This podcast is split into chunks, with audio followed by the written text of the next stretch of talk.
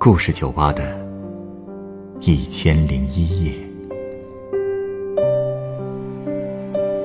本节目由北京人民广播电台故事广播与凤凰网有故事的人频道联合制作。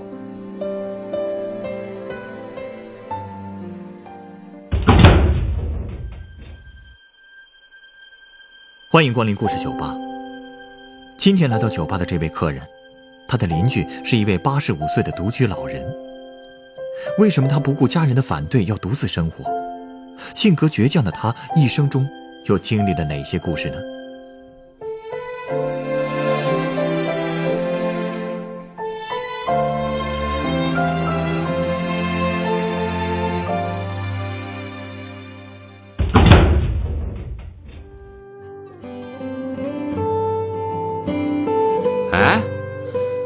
你这面墙上贴的都是老照片啊？哦，对，是前一任老板留下的，据说都是各地照相馆里的橱窗照，也不知道他是怎么弄来的。我接手之后啊，觉得跟我的酒吧风格还挺合的，就留下来了。我想，每张照片后面一定都有故事吧？嗯，哎，能不能把左边第二张那个拿给我看看？啊，这张女警察的。对对对对对，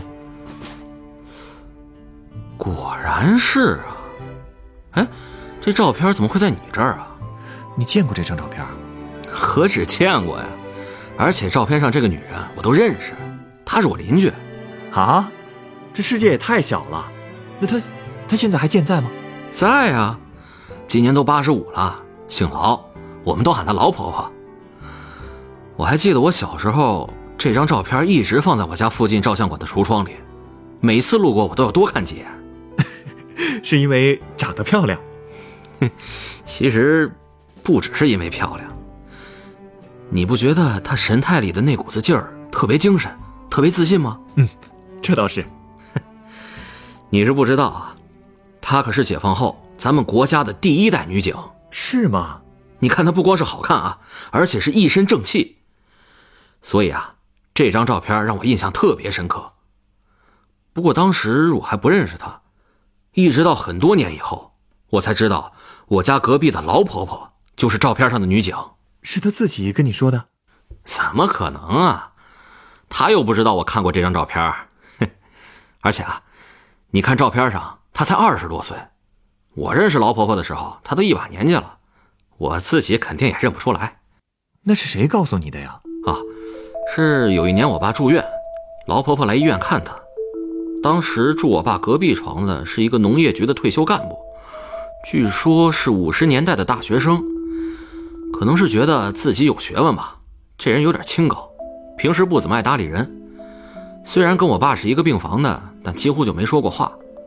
直到老婆婆来看我爸以后，这老头一下就对我们热情起来了，问老婆婆是不是我家亲戚。一听说只是邻居，他就有点失望了。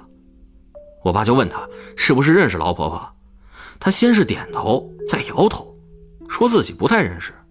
不太认识，这什么意思啊？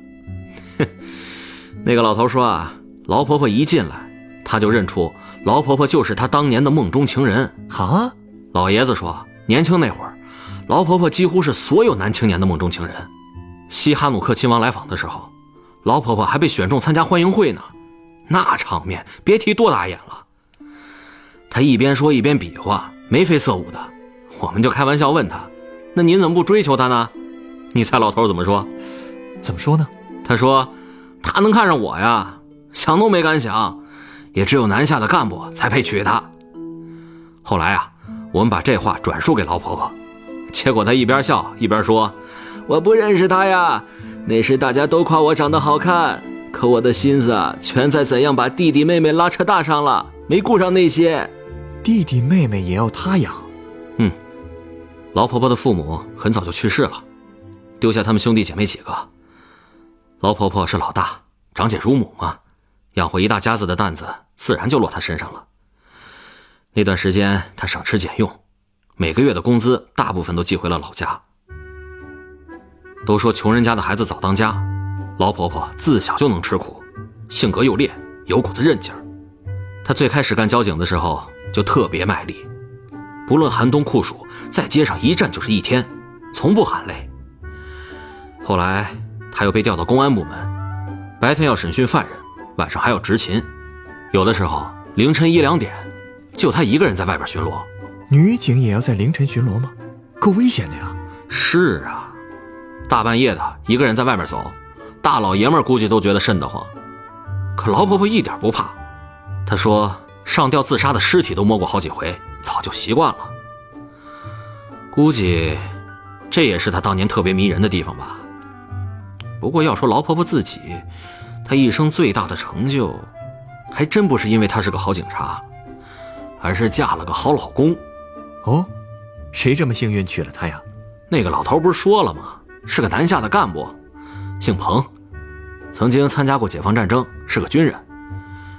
但是，据说组织上刚把他介绍给劳婆婆的时候，劳婆婆可不满意了。为什么呀？因为老彭比劳婆婆大十岁，劳婆婆嫌他长得老像。但老彭对劳婆婆可是一见倾心，还公开表示此生非她不娶。然后就对劳婆婆展开了疯狂的追求，各种软磨硬泡，组织上也帮着做思想工作。最后，劳婆婆实在受不了了，就想了一个损招去刁难老彭。什么损招啊？她说，如果要结婚，老彭必须要答应两个条件：第一，婚后家用由老彭负责，他的工资全额用来抚养弟弟妹妹；第二，自己从来都是吃食堂，不会做饭。将来别指望自己给他做饭。嚯，这要求够高的。不过老彭，是不是都答应了？没错，而且人家不仅全答应了，还附赠了两条。他说会从自己的工资里拿一半出来资助老婆婆的弟弟妹妹，同时买菜烧饭由他一手承包，保证让老婆婆过上好日子。哟，真是个好男人啊！可不是吗？老婆婆这一看实在拗不过了，就答应了。其实他也是被老彭的坚持给感动了，而且啊，人家也不光是嘴上说说。俩人结婚以后，老彭果然言出必行，家务全包。老婆婆在家里可以说是衣来伸手，饭来张口。用老婆婆的话来说，老彭上辈子估计是个光棍所以这辈子拿老婆当佛供着。看来这两口子日子过得都挺开心的。哼，别的都还好说，后来。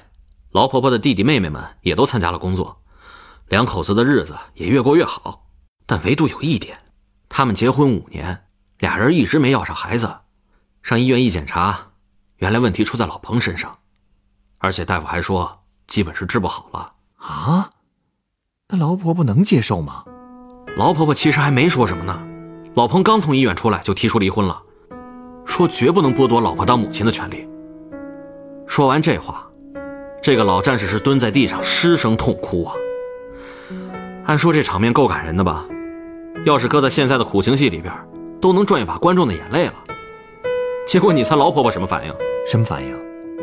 她就看了老彭一眼，然后狠狠地说了一句：“除非你搞外遇，否则甭指望我跟你离婚。”说完，他就跟没事人似的去上班了。真够酷的。不过后来啊，他们还是领养了一个女儿。当时。老婆婆的弟弟生了个闺女，老彭就提出收她为养女，一来可以帮小舅子减轻负担，二来都说养女随姑，老彭看着孩子第一眼，就觉得他跟老婆婆像是一个模子里刻出来似的，喜欢的不得了，说就是亲生的也没有这么像。于是啊，他们就把孩子领养了，取名叫彭岩。老彭中年得女，对这个女儿宠得没边儿了。那会儿因为老婆婆经常要值夜班。所以彭岩打小就是跟着老彭睡的，老彭是把屎把尿、喂奶喂饭，照顾的无微不至。到后来，彭岩开始上学了，有时候老婆婆想批评女儿几句，老彭都不让，护得严严实实的。真是个好爹呀！老婆婆真是找了个好老伴儿。对呀，不过可惜的是，老彭去世的时候才六十，没能亲眼看见女儿出嫁。据说他过世的时候，彭岩哭得死去活来。哎，那他知道自己的身世吗？知道，上初中的时候就知道了，但是一点也没影响到他们父女俩的感情。因为老彭对她比亲生的还要亲。后来老彭走了，就剩下老婆婆一个人。当时她才五十岁，所以很多人也都想给她介绍老伴儿，什么干部、教师、工程师，各行各业的人都有。她同意了。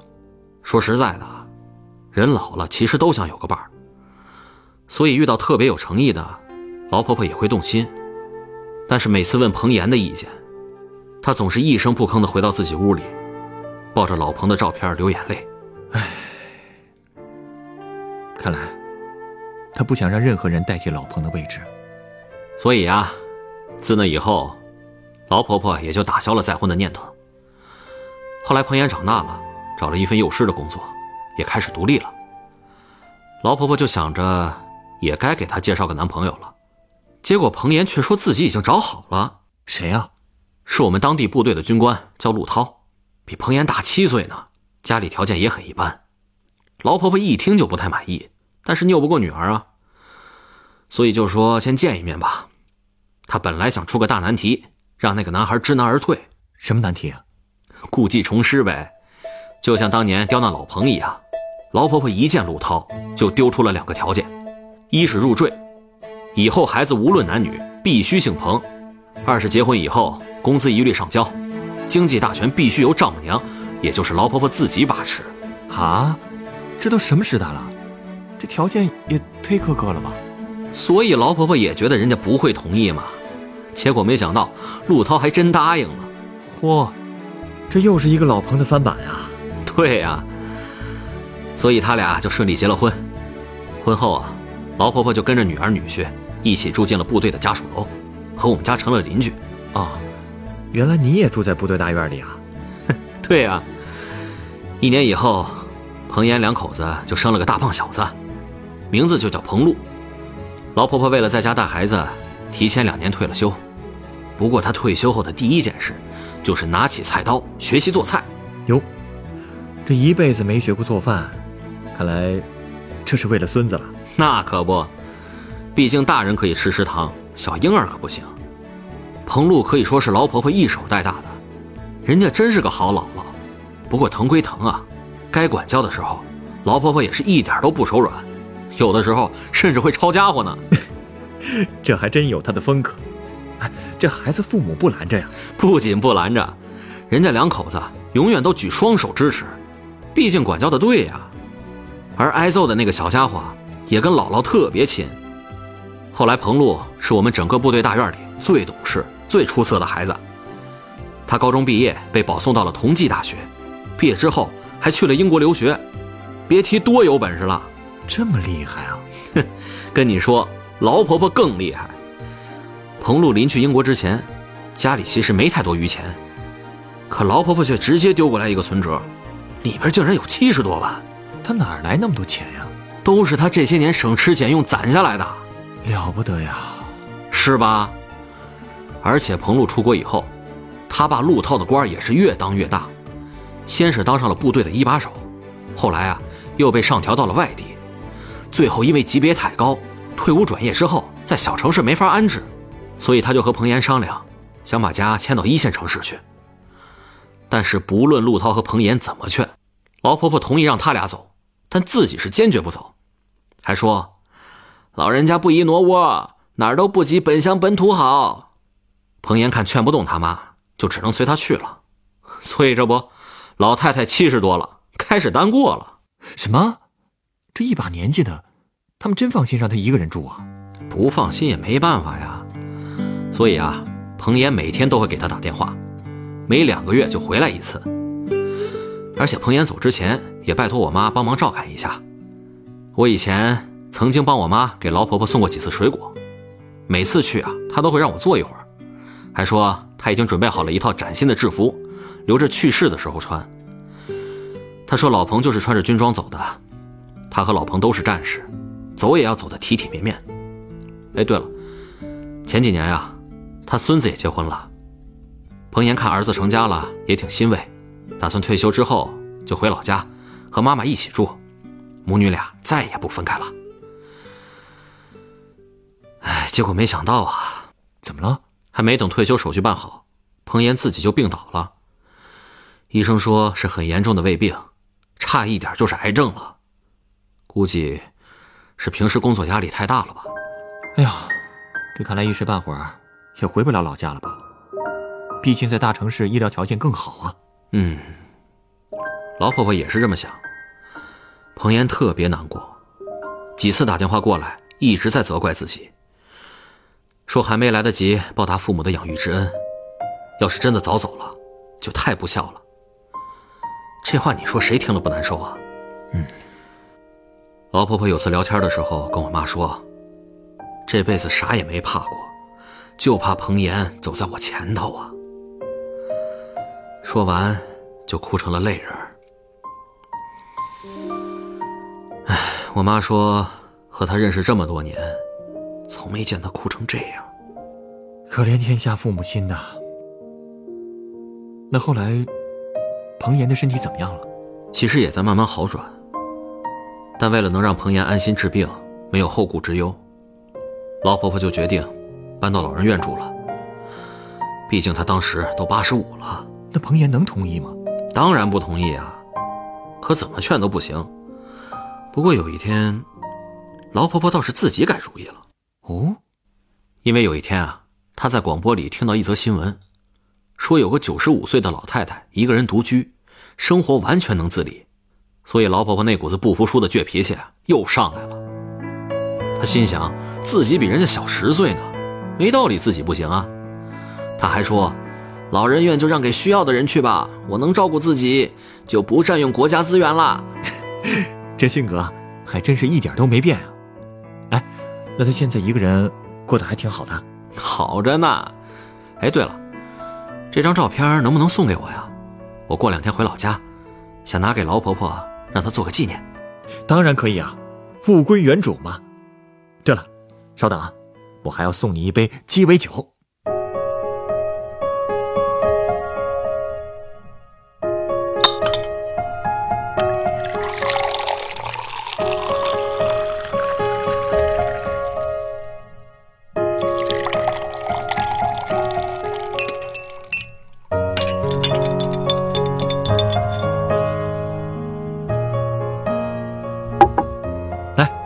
这是你的鸡尾酒，它是由沃德嘎、法国郎酒、苦橙酒和冰块调成的，名字叫做“吉普赛女王”。吉普赛女王。说起吉普赛人，我突然想起了叶塞尼亚那部老电影。当兵的，你不等我了，你不守信用，对不对？对对对对对对，你模仿的还挺像。之所以送你这杯酒，是因为我觉得，老婆婆这种勇敢、耿直、倔强的性格。和吉普赛姑娘有很多相似的地方，而且她的味道，应该和这样的性格很搭吧？是吗？我尝尝。嗯，够劲儿。八十多岁还精神十足的独自生活，没点劲儿，真不行啊。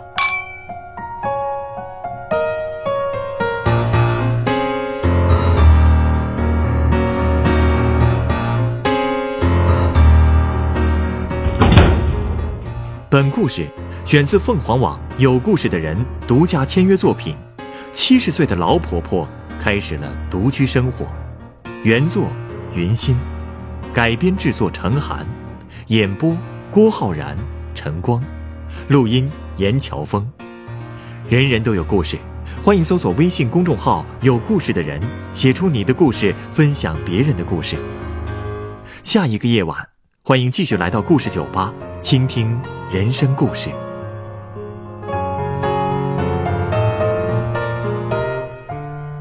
收听最新节目，请关注北京故事广播，工作日每晚九点播出的《故事酒吧》的一千零一夜。